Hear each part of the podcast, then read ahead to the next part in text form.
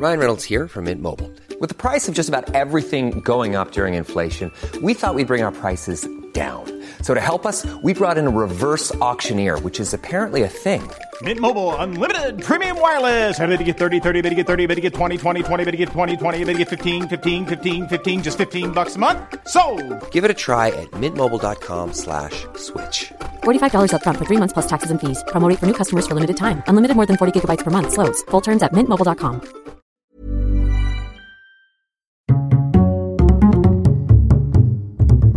Culture G, Cultivez votre curiosité. bonjour à tous. La nouvelle est tombée en début de semaine. Le trou de la couche d'ozone serait en voie, en voie de se résorber. En tout cas, les experts sont optimistes à l'échelle d'une quarantaine d'années. C'est sans doute l'un des succès environnementaux les plus spectaculaires du siècle dernier. Dans cet épisode, revenons ensemble sur cet incroyable succès pour la préservation de l'environnement, une histoire qui montre qu'avec une commune volonté, tout est possible. Mais oui, c'est clair. Avez-vous déjà entendu parler des CFC ou chlorofluorocarbures? Ce sont des gaz fluorés aux remarquables propriétés chimiques. Ils sont ininflammables, stables, inertes et non toxiques, ce qui les rend déjà très intéressants, mais en plus ils sont faciles à fabriquer et donc très peu chers. C'est ce qui explique qu'à partir des années 30, des CFC comme le fréon aient commencé à être utilisés par l'industrie. On en retrouve par exemple dans les réfrigérateurs, ils remplacent l'ammoniac, le chlorométhane ou encore le dioxyde de soufre qui étaient utilisés jusqu'alors malgré leur toxicité. Dans les années 70, on en retrouve partout, et particulièrement dans les bombes aérosols, la laque, le déo, les produits ménagers, etc. À l'approche des années 80, c'est l'heure de la prise de conscience. Aux États-Unis, le fréon est interdit en 1977 parce qu'il pourrait être à l'origine de la dégradation de la couche d'ozone. Mais à ce stade, il n'y a pas encore suffisamment d'éléments scientifiques pour le prouver. D'ailleurs, au journal d'Antenne 2 en juillet 1977, le professeur François Ramad fait part de ses doutes sur le sujet. À l'heure actuelle, il faut savoir qu'on n'a pas encore de preuves catégoriques d'une baisse de la teneur d'ozone stratosphérique. Donc s'il y a un danger, il est euh, pour un avenir lointain, et d'autre part, il faudrait que l'on estime de façon sérieuse les différentes causes technologiques d'agression de la couche d'ozone. Or, il ne semble pas actuellement que ce soit les fréons qui soient la cause prédominante. Et pourtant, huit ans plus tard, en 1985, des relevés scientifiques incontestables changent la donne.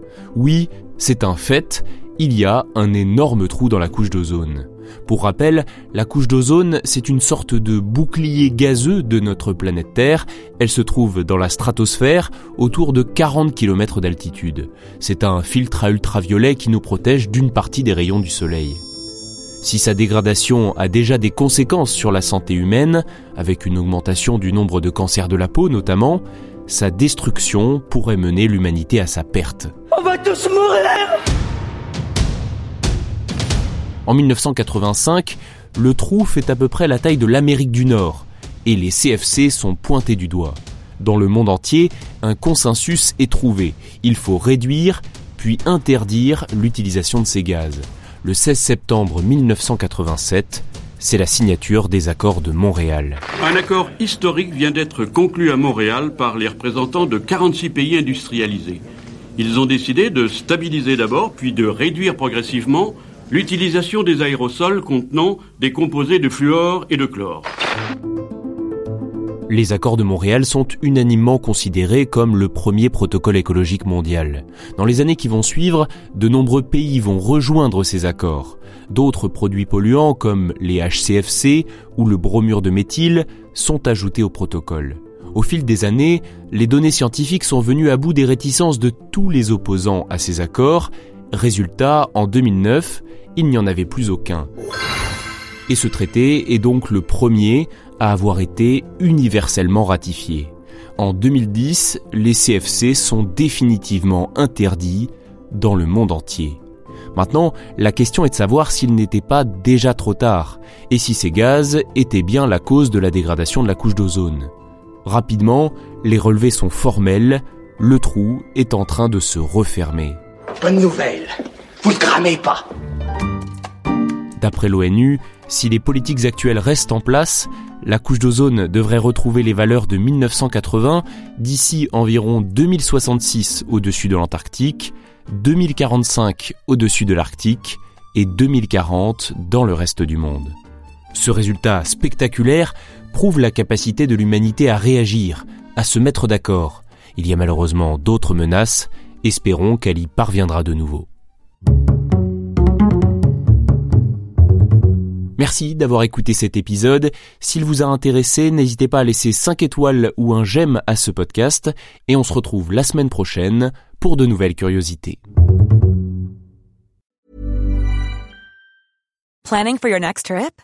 Elevate your travel style with Quince. Quince has all the jet-setting essentials you'll want for your next getaway, like European linen, premium luggage options, buttery soft Italian leather bags, and so much more. And is all priced at 50 to 80% less than similar brands. Plus, Quince only works with factories that use safe and ethical manufacturing practices. Pack your bags with high-quality essentials you'll be wearing for vacations to come with Quince. Go to quince.com slash pack for free shipping and 365-day returns.